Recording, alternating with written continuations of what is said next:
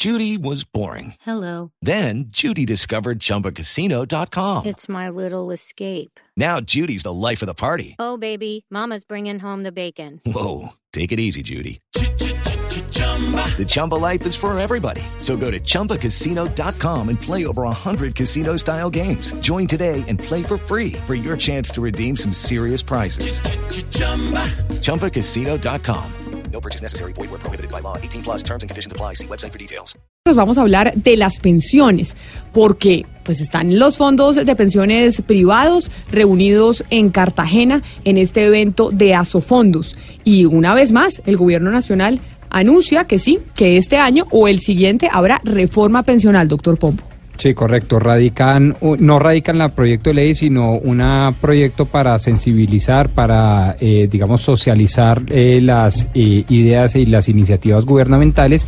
Y qué mejor escenario que el que dirige Santiago Montenegro hoy en Cartagena, el, de Asofondos. el Congreso número 12. Exacto. Congreso número 12 de Asofondos en Cartagena. Pero acordémonos que empezando este año, quizá el primer lunes, martes laboral de este 2019, nosotros hablamos aquí con el ministro Alberto Carrasquilla sobre muchísimos temas y tocamos, por supuesto, el tema de la reforma pensional. Esto fue lo que nos dijo el doctor Carrasquilla en enero de este año. Tenemos que pasar por la ley del plan de desarrollo, que es un debate variado, interesante, eh, bonito, si se quiere, y luego empezamos a pensar en el tema de los, eh, de los problemas pensionales que tenemos enormes en Colombia.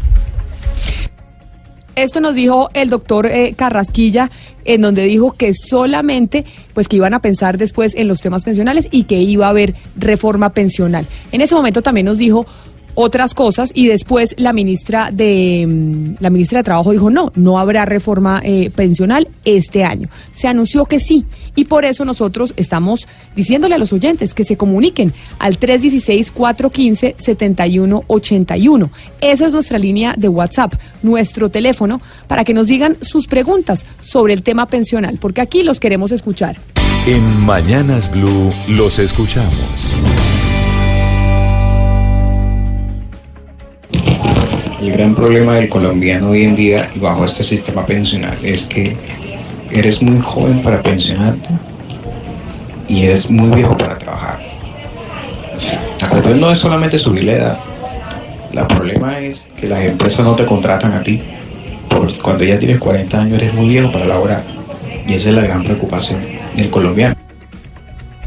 Y es que para empezar a responder las preguntas de los oyentes, nos acompaña el experto que las anunciamos que iba a estar con nosotros. Él es David Cuervo, experto en pensiones, director eh, de la unidad de negocio Bienestar Patrimonial de Wealth, como se llama, de Adica at Mercer. Señor eh, Cuervo, bienvenido a Mañanas Blue. Muchas gracias por estar con nosotros, haciéndonos el favor de respondernos a los colombianos muchas dudas que tenemos sobre el tema de las pensiones.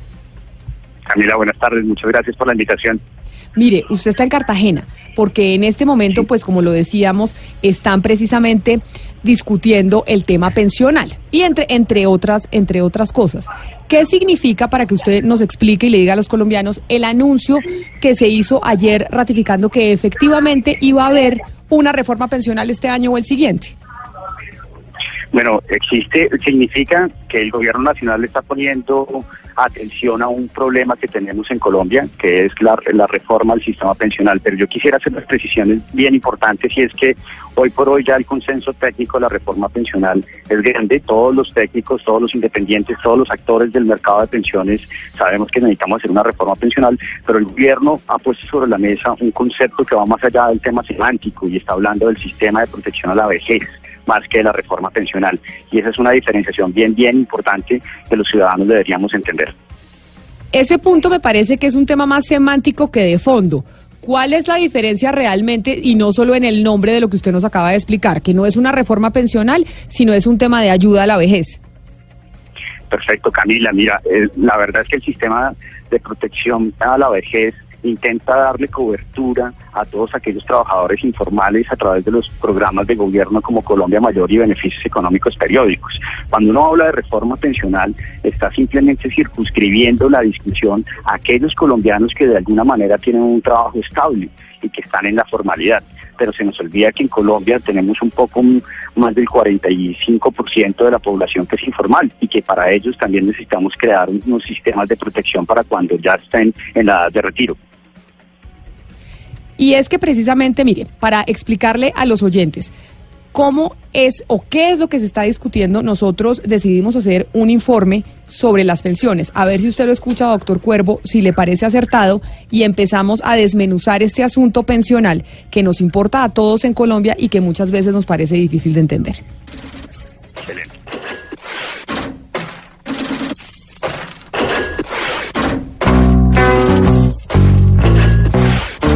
Tras 26 años de funcionamiento, el Sistema General de Pensiones, creado con la Ley 100 de 1993, no ha logrado cumplir con su función de proteger económicamente a la vejez colombiana.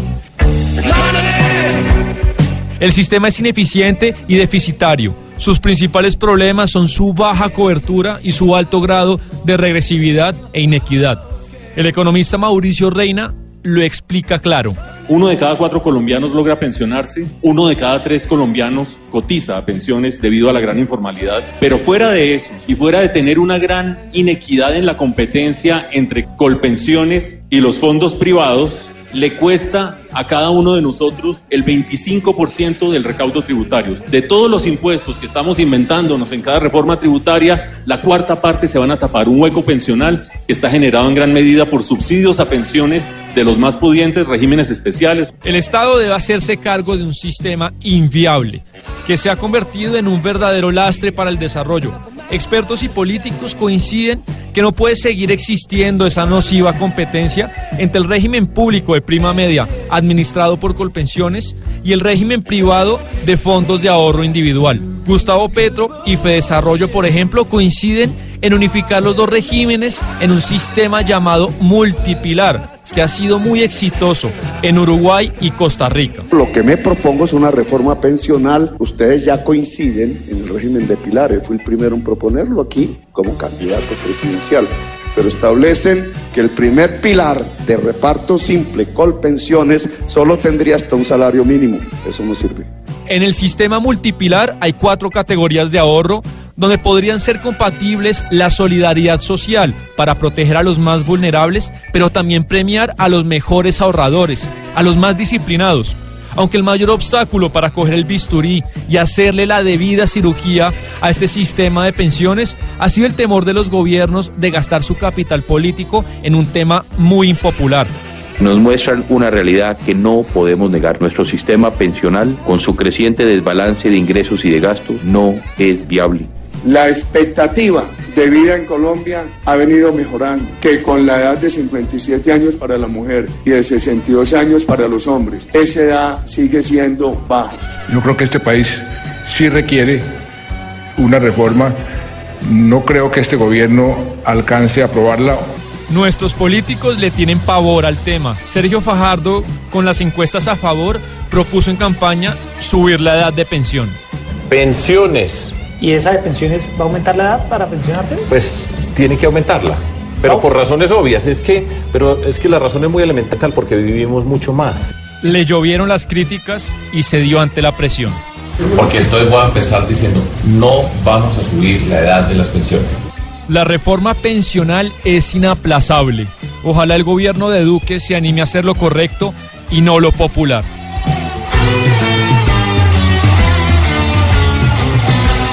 Pues doctor Cuervo, como decía mi compañero Sebastián Nora, la reforma pensional es inaplazable y como lo venimos eh, discutiendo también con muchos expertos, pareciera que una de las cosas de esa reforma pensional debería ser el aumento de la edad de jubilación, pero obviamente en año electoral eso es muy poco popular. Usted como experto piensa que es acertado el anuncio del gobierno al decir no vamos a subir la edad de pensión, pero sí vamos a hacer una reforma pensional?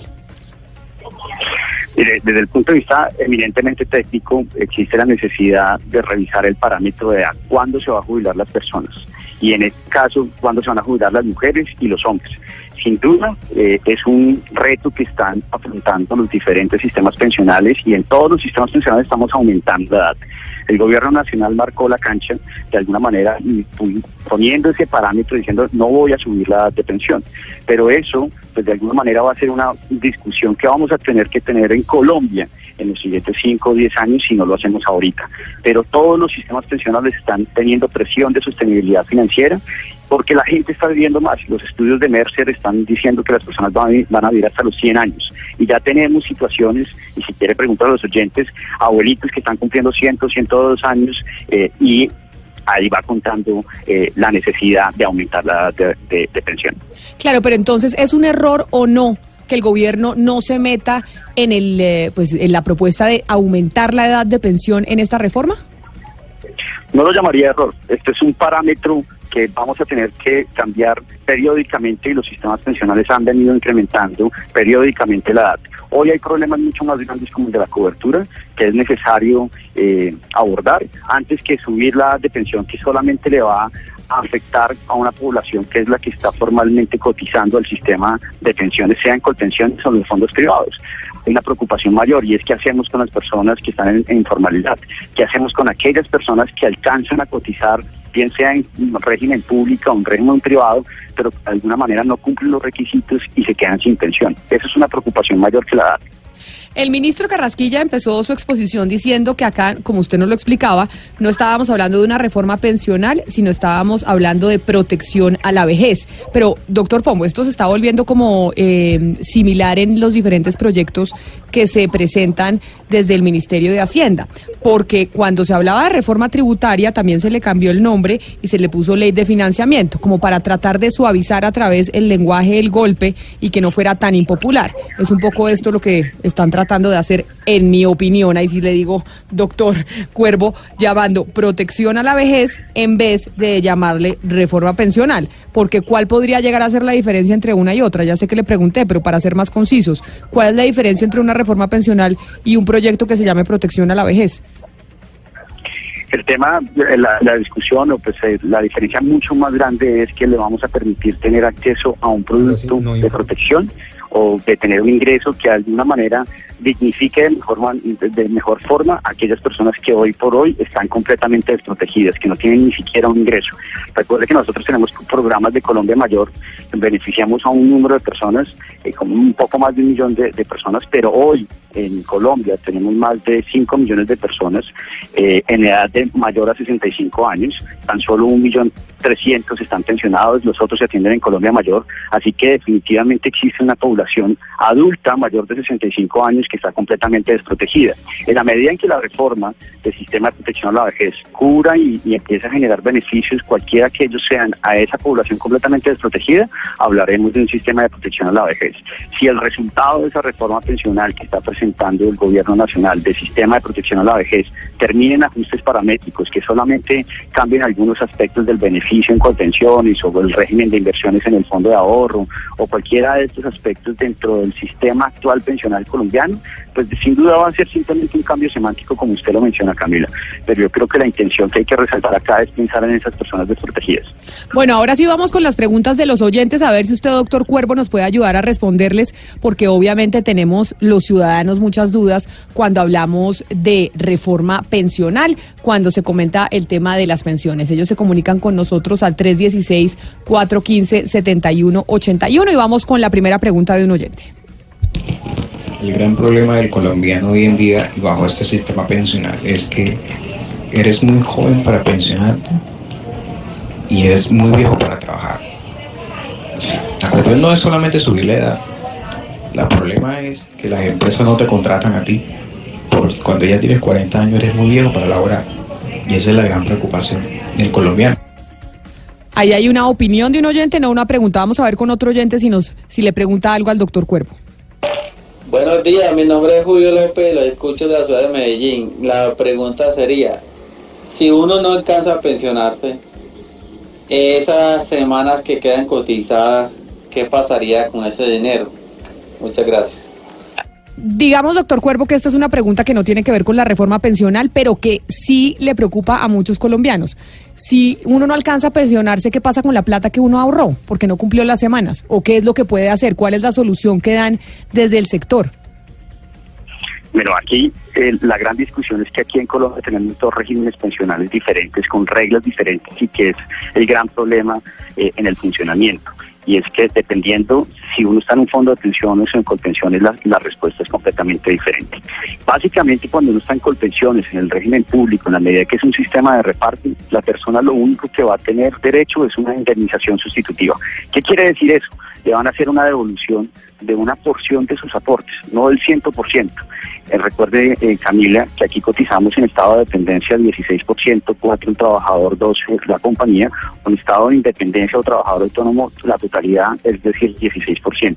En este caso, lo que le van a entregar al, ciudadano es simplemente el 4% ajustado por inflación y por eso las indemnizaciones sustitutivas son menores que las que va a entregar en el fondo de ahorro privado. En el fondo de ahorro privado, cualquiera de los cuatro le van a hacer una devolución de saldos. La devolución de saldos corresponde al capital acumulado constitutivo por las contribuciones más los rendimientos que se hayan generado. Y en ese orden de ideas, en la medida en que todo el ahorro, que o todas las cotizaciones van directo a, a la cuenta de ahorro individual de las personas, pues la, la devolución de saldos es relativamente o significativamente mayor, alrededor de 35 millones de pesos promedio, según los datos públicos de las diferentes entidades del Estado y de los gremios que participan en pensiones. Hay algo que no me Entonces, quedó claro, doctor Cuervo. Usted dice, en el régimen privado, porque tenemos dos tipos de regímenes, uno decide en cuál cotiza. En el régimen privado, a usted le devuelven su plata con los rendimientos, es decir, como si hubiera metido su plata en un CDT durante varios años y si no se alcanza a, jubilar, le dan, eh, le devuelven la plata con los rendimientos como si lo hubiera tenido en el banco, rindiendo a un interés medianamente decente. Pero cuando está en el régimen público, es decir, en colpensiones y no se cumplen las semanas y usted ya se y usted ya dejó de trabajar, ¿qué pasa? ¿Cómo hacen que le devuelvan el dinero o qué pasa con esa plata? La solicitud específica de la indemnización sustitutiva que estaba explicando simplemente le devuelven el 4% de, los, de las cotizaciones que hizo durante toda su vida eh, laboral ajustada por inflación. Es un monto mm, relativamente bajo, alrededor de 8 millones de pesos promedio en las indemnizaciones sustitutivas que entrega Colpensiones. O sea que si usted no tiene las semanas para, para jubilarse, ¿sería mejor que se cambiara el régimen privado a que se quedara en el régimen público? Cuando usted compara esos dos beneficios en términos de devolución de saldos e indemnización sustitutiva, sin duda alguna, es mejor quedarse en un régimen de ahorro individual si usted no va a cumplir los requisitos. Vamos con otro oyente a ver qué otras inquietudes tienen los oyentes sobre este tema pensional que a todos nos preocupa un montón. Muy buenos días a toda la mesa de trabajo. Eh, los que estamos a tres, a puertas, tres, cuatro años de pensionarnos, hay que pasaría un feliz fin de semana y los quiero mucho. ¿Qué pasa con las personas que ya se van a pensionar en caso de una reforma? Bueno, este es uno de los temas más críticos y de impacto social que se está discutiendo actualmente en la Comisión de Protección a la Vejez o de Reforma de la Protección a la Vejez y es hasta dónde vamos a establecer un régimen de transición. Eh, las discusiones que se han eh, hablado hasta el momento es que el régimen de transición debería eh, reconocer esa expectativa legítima, es decir, ese ciudadano que tiene la posibilidad y la esperanza de que en poco tiempo va a adquirir los requisitos para pensionarse debería estar protegido y en ese orden de ideas la persona va a seguir teniendo las mismas condiciones y no lo va a afectar la reforma pensional. Las reformas pensionales afectan esa futu- a futuras generaciones, a los jóvenes, y por eso es tan importante hacer esa claridad para esas personas que tienen de pronto 54 años de edad mujeres o 58 hombres que ya están próximos a pensionarse. Esta reforma pensional o esta reforma de protección a la vejez realmente no los va a tocar. Ahora, no está definido todavía cuál va a ser el régimen de transición, si van a ser dos años, tres años, cuatro años, hasta dónde vamos a abrir esa ventana de tiempo.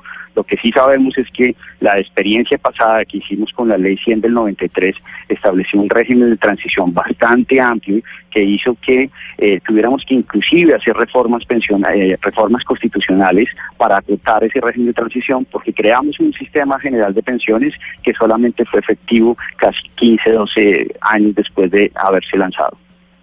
Vamos con otro oyente, pero esa pregunta que usted acaba de responder es la de muchos, que ya le habíamos oído más temprano. ¿Qué pasa si yo ya estoy a puertas de pensionarme y hacen una reforma como ya anunció el gobierno? Pues ahí está la respuesta. Vamos con otro oyente que nos envía su pregunta y mensaje al 316-415-7181.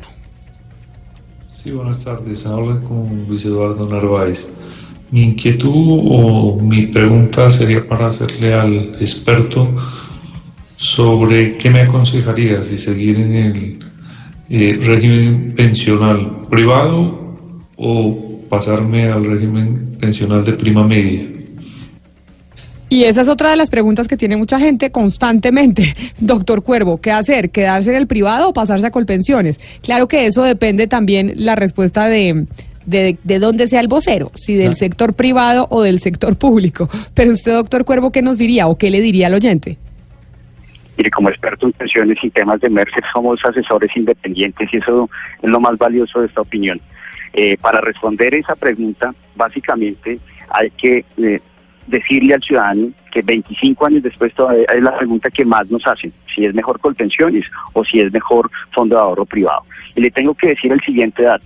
Según el Ministerio de Hacienda, el 80% de los traslados entre régimen eh, público y privado son erróneos, son equivocados. Las personas toman la decisión que no es correcta y por eso el gobierno nacional y la regulación ha establecido un concepto de doble asesoría en donde la persona tiene que ir a Colpensiones, revisar cuáles son sus condiciones, cómo va a ser su proyección de beneficio pensional y teniendo en consideración la historia laboral, también tiene que ir al régimen de ahorro individual en donde el fondo de pensiones le hace exactamente la misma asesoría. Y teniendo esa doble asesoría la persona debe decidir. No es una respuesta exacta, no es que si yo gano poco debería estar en un régimen individual o si gane mucho debería estar en colpensiones.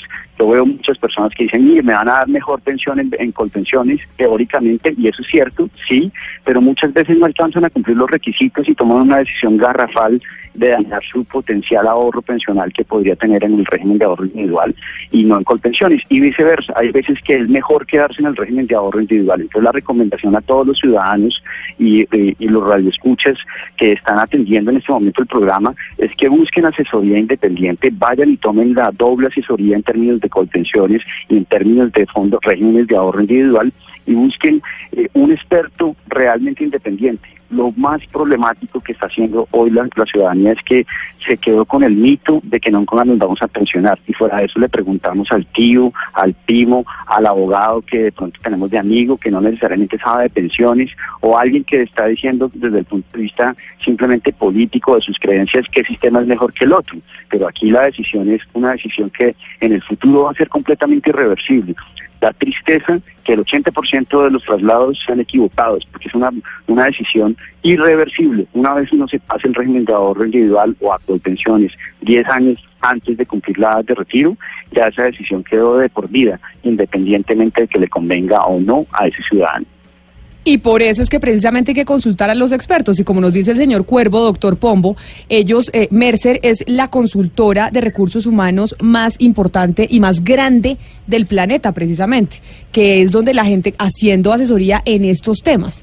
Y, y, y, y, yo, doctor Cuervo, personalmente he aprendido mucho, pero quisiera elevar el debate un poquitico a el tema de las políticas públicas, porque hemos escuchado de parte de nuestra producción un pequeño eh, especial en donde de tiempo atrás, desde el presidente Pastrana, pasando por Uribe y pasando por el doctor Santos, pues se advierte de la bomba de tiempo frente a las pensiones.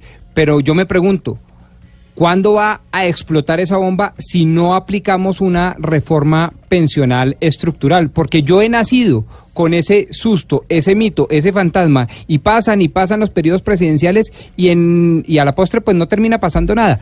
¿Es verdad que va a haber una explosión de esta bomba de, eh, de, tiempo frente a la reforma pensional?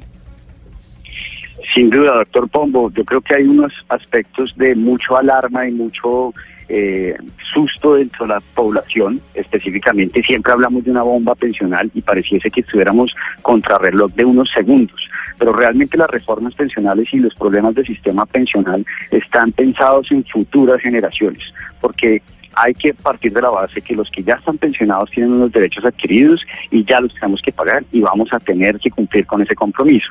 Aquí hemos dicho, hay una bomba pensional, eh, de pronto algunos sectores un poco más alarmistas. Lo que sí quiero decirles es que independientemente de que esto se vaya a dar en futuras generaciones, eh, 15, 20 años, si no lo hacemos hoy, los que los van a pagar son personas, nuestros hijos, personas que hoy están entrando a la vida laboral o las personas que apenas están saliendo del colegio y que van a empezar su eh, estudio universitario, que en el futuro, en 60 años, posiblemente van a tener un sistema pensional poco viable, insostenible, con beneficios que no, no, vaya- no vamos a poder pagar. Entonces, yo sí quiero llamar eh, o dejar claro a la, a la ciudadanía, el problema del sistema pensional no es que se vaya a estallar una bomba muy grande y es hoy. Eh, llevamos 15 años discutiendo la necesidad de una reforma pensional y usted tiene toda la razón, doctor Pombo. Somos muy alarmistas algunos de los, de los técnicos que han llamado a esto como un problema eh, que no se puede postergar. Pero no se puede postergar no porque mañana no tengamos cómo pagar las pensiones. No se puede postergar es porque si no hacemos algo hoy, nuestras futuras generaciones no van a tener un- una protección a la vejez. Vamos con otro oyente que tienen muchas preguntas en el 316-415-7181. En Mañanas Blue los escuchamos. Camila, buenos días, señor Pombo, señores de la mesa. Eh, Alberto Londoño, acá de Bogotá. Me gustaría saber en qué tanto afecta o a qué edad afecta más esa reforma pensional que, que pretenden hacer. Pues ya que de cierta edad los afecta, entonces me gustaría saber de qué edades podría afectarnos eso la reforma. Gracias, feliz día. Doctor Cuervo, digamos que esta es la pregunta más repetitiva, pero ya dijo usted que depende y, y están en un tema transicional, que eso estaremos por, por verlo en el Congreso de la República, ¿o me equivoco? Correcto. Las discusiones están dadas en, en abrir una ventana de tiempo entre 3 y 5 años. Eso quiere decir, para responderle un poco al, al radio escucha, es si la- una mujer que se va a pensionar a los 57 debería estar pensando que si ya cumplió 54 años, 53 años, ya no la debería tocar esta reforma pensional. Pero eso no está decidido, eso es lo más importante para la ciudadanía. Todavía no existe un régimen de transición establecido. De hecho, todavía no sabemos cuál va a ser la reforma del sistema de protección a la vejez que está presentando el gobierno. Hasta ahora están haciendo mesas públicas, audiencias públicas, escuchando diferentes grupos de interés, eh, eh, académicos, eh, centros de pensamiento, etcétera. Vamos con otro oyente y otra pregunta. Buenas tardes a todos, espero se encuentren muy bien. Tengo una pregunta, me disculpa la ignorancia, pero ¿qué ocurre cuando he cotizado cierta cantidad de tiempo, por ejemplo 5 o 10 años, y llego a fallecer? ¿Qué pasa con el dinero? Ah, bueno, es una pregunta que no habíamos pensado, yo no, yo no me la había hecho tampoco. Sí, ¿Usted no, sí? no, no se me había ocurrido. ¿Qué pasa ahí, doctor Cuervo? ¿Que le pueden reclamar los familiares esa plata y hacer lo mismo eh, que usted nos había explicado en caso de que uno no cumpliera las semanas? No, básicamente el sistema pensional tiene, cubre tres grandes riesgos. El primero y más grande es que usted llegue a la vejez y por consecuencia tenga una eh, necesidad de retirarse y sustituir su ingreso salarial. Eso es lo que llamamos pensión de jubilación o pensión de vejez propiamente dicho como lo establece la ley. Pero existen otros dos grandes riesgos y por eso es importante invitar a todos los ciudadanos que tengan la posibilidad de hacerlo y afiliarse al sistema pensional en el régimen que les corresponde, que más les guste, porque van a tener protección a la invalidez o a la, o a la muerte. Cuando uno tiene un accidente, una enfermedad, cualquiera que sea el motivo, va a tener una pérdida de capacidad laboral. ¿Eso qué quiere decir? Yo no voy a poder desempeñar mis funciones para las que he estado capacitado técnico profesionalmente de manera adecuada. Y eso lo reconoce el sistema a través de diferentes prestaciones. La más grave es que yo no pueda, o sea, pierda mi capacidad laboral en más de un 50%. Eh, pueda trabajar tan solo con la mitad de mis capacidades y en ese orden de ideas podría tener derecho a una pensión de invalidez. Eh, y en el caso de la, de, de la pensión de sobrevivencia es, si a mí me llega a pasar algo y muero y cumplo los requisitos específicos que están en- en contenidos en la ley, pues básicamente mis beneficiarios, que son los que están establecidos allí, eh, mi esposa o mi esposo, cualquiera que sea el caso, y mis hijos que sean menores de edad, van a tener una pensión que va a tratar de sustituir ese ingreso que se ha perdido como consecuencia de la muerte de, de ese afiliado. O sea, la gente sí la puede gente- reclamar esa, esa platica, esa platica que estaba eh, cotizando eh, un familiar que fallece. Desde luego, y, y la mejor manera de hacerlo es a través de la pensión de sobrevivencia. La- ah, bueno, ya sabe, doctor Pomo. Pero venga, una preguntita así rápida. O sea, yo normalmente eh, cotizo a mis pensiones, eso inmediatamente, inmediatamente subrayo eso, me cobija la pensión de vejez, la invalidez y la de muerte, o yo tengo que como cotizante Ir a decir, decirle y oiga, mire, avisarle". esto va, exacto, ir a avisarle, exacto. Ir a avisarle a su fondo de pensiones. No, inmediatamente tan pronto uno eh, se afilia al sistema general de pensiones, está cubierto por los tres riesgos que les acabo de mencionar, la vejez para el momento del retiro, la invalidez en caso de que ocurra algo que me haga perder la capacidad laboral y la muerte, y en este caso los beneficiarios sean los sobrevivientes. Lo que hay que hacer es un trámite específico de solicitar la pensión de sobrevivientes que lo hacen los beneficiarios que tengan derecho.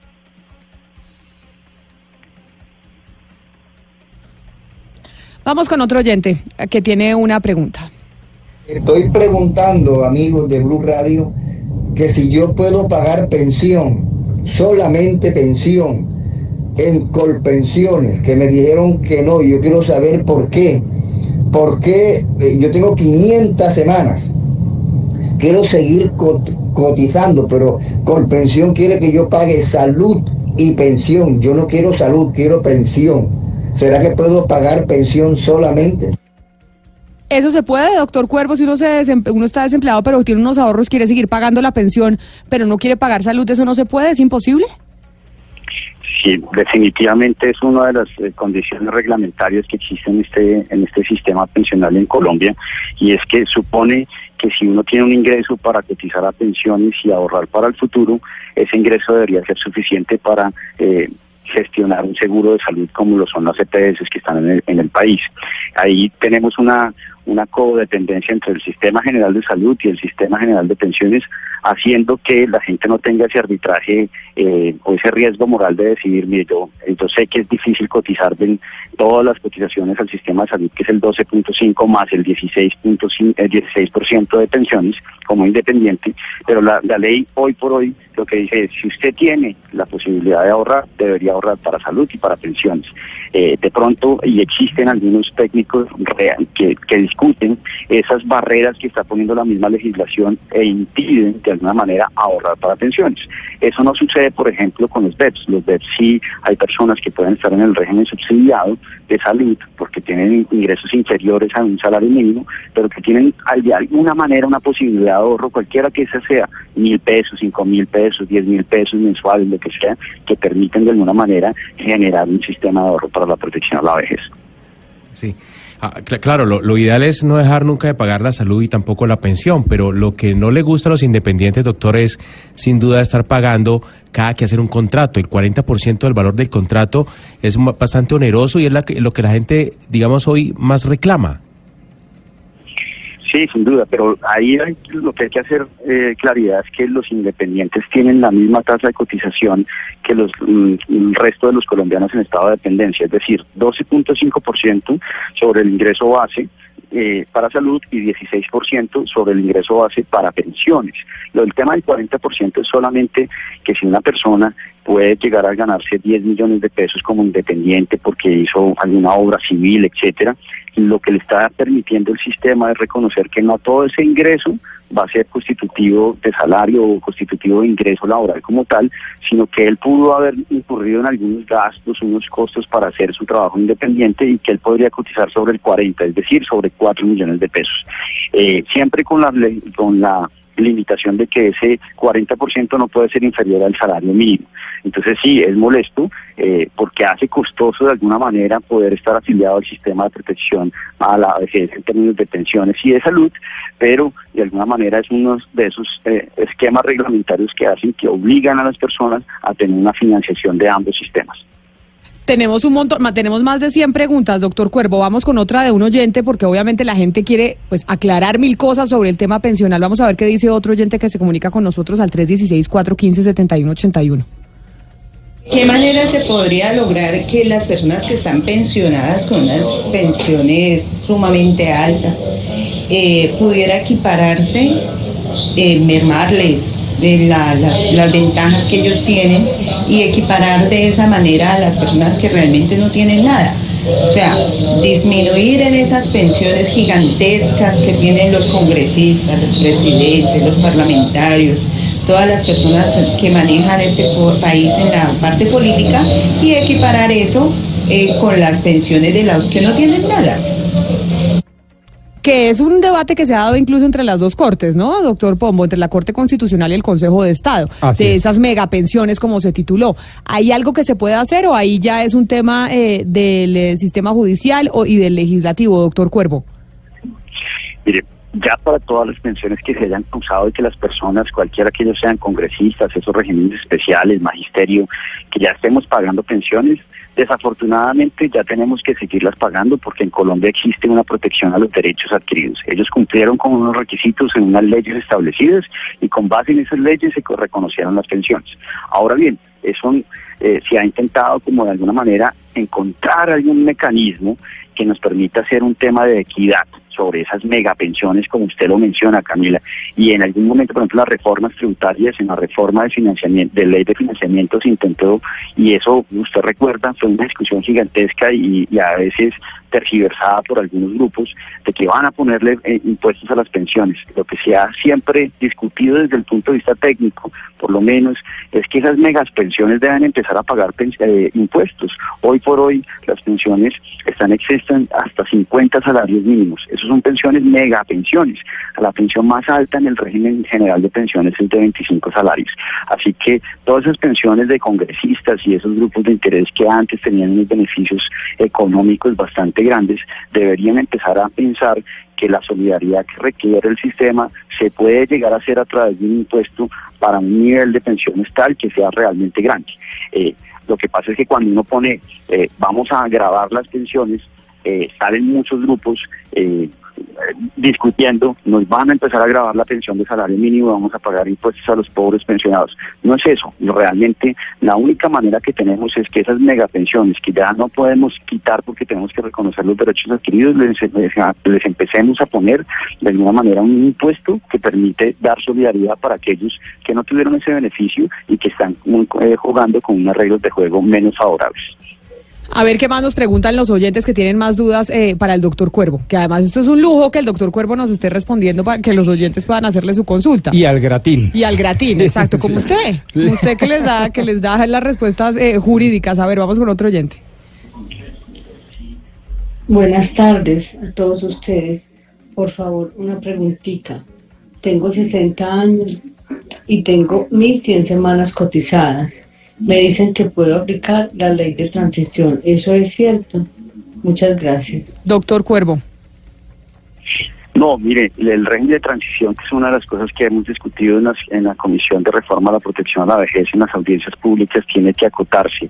La reforma le- eh, de constitucional que se hizo en el año 2005 puso cerró la puerta a la transición hasta una fecha. Hoy por hoy ninguna persona puede pensionarse en un régimen de transición, con lo cual es la, la radio escucha de 50 años con 1100 semanas va a tener que seguir con los requisitos específicos, desconozco en qué sistema de pensiones esté, pero básicamente si está en Colpensiones necesitamos 1300 semanas y 57 años para la mujer y si está en el régimen de ahorro individual eh, tendremos que revisar si el capital es suficiente o no para pagar una pensión al menos de un salario mínimo o cuando llegue a una edad de referencia que son 60 años y alcance al menos 1.150 semanas, tiene garantía la pensión mínima, que es un fondo especial que todos los, todos los colombianos aportamos para beneficiar a aquellas personas que no cumplen los requisitos en el régimen de ahorro individual y en el régimen público para pagarles una pensión de al menos un salario mínimo. Tenemos muchas preguntas, pero varias son repetidas de oyentes que preguntan y tienen exactamente la misma inquietud. Pero hay una última que quisiera hacerle, doctor Cuervo, y que nos llega eh, escrita. Nos dice un oyente eh, y le hace la primera pregunta. Dice, por favor, pregúntele al doctor Cuervo si la reforma podría eh, modificar la garantía que tenemos los cotizantes de que se liquidará, eh, que, que se liquidará el monto de pensión con el promedio de cotización de los últimos 10 años o con el promedio de toda la historia laboral, lo que más le convenga al pensionado. Esa es la pregunta que hace, eh, que nos hace un oyente y que nos pide que le traslademos a usted. Sí, mire, la reforma que se está discutiendo o los diferentes esquemas de reforma al sistema de protección a la vejez que estamos en la mitad del gobierno y los entes públicos y privados y, y académicos, contempla un sistema, una reforma estructural, es decir, cambiar por completo las reglas de juego. Decir, por ejemplo, que ya no vamos a competir entre el régimen de ahorro individual y colpensiones. En términos específicos de cómo va a ser el beneficio, seguramente van a tener modificaciones. Y una de las modificaciones que está sobre la mesa es hacer que no tengamos esa necesidad, o sea, ese riesgo moral de que las personas coticen y coticen a lo largo y ancho de su vida laboral y que aun cuando tenían la posibilidad de cotizar más no lo hicieron, pero que en los últimos 10 años, porque están en colpensiones, porque saben que colpensiones da unas pensiones muy altas y que adicionalmente son subsidiadas, eh, de alguna manera empiecen a cotizar en esos últimos 10 años. Una manera de poder eliminar ese riesgo perverso que podría llegar a tener una persona de tratar de construir una pensión no durante toda su vida laboral, sino solamente al final de su vida laboral, porque es mejor desde el punto de vista costo financiero para él, desde el punto de vista microeconómico, es tocar las reglas para calcular el beneficio pensional. Y la reforma de pronto sí, no se ha definido todavía, sí va a contemplar que el promedio que se utilice para calcular la, la pensión sea el de toda la vida laboral. Así fomentamos e incentivamos que las personas que estén en ese régimen no, no le hagan conejo al sistema, no que si pueden pagar más no lo hagan porque saben que les puede beneficiar solo hacerlo en los últimos 10 años. Los sistemas pensionales están basados en la solidaridad, en la financiación. Si yo quiero pensiones altas, tengo que ahorrar y aportar harto. Si yo no puedo esperar ahorrar poquito y tener una gran pensión, tengo que ser una correlación entre los aportes y el beneficio pensional que obtengamos. Creo que ese último mensaje que usted eh, nos dejó, doctor Cuervo, agradeciéndole enormemente su tiempo, sus respuestas a los oyentes, es fundamental. Acá estamos hablando de un régimen solidario y cuando hablamos de pensiones es ser solidarios con el sistema, porque es con los adultos mayores, porque en un futuro seremos nosotros y no es tratar de hacerle eh, el conejo o tratar de sacar beneficio del sistema. Muchísimas gracias, doctor David Cuervo, experto en pensiones de Mercer. Gracias por estar con nosotros aquí en Mañanas Blue. Muchas gracias a ustedes por la invitación y cualquier cosa que necesiten, aquí estamos a la orden.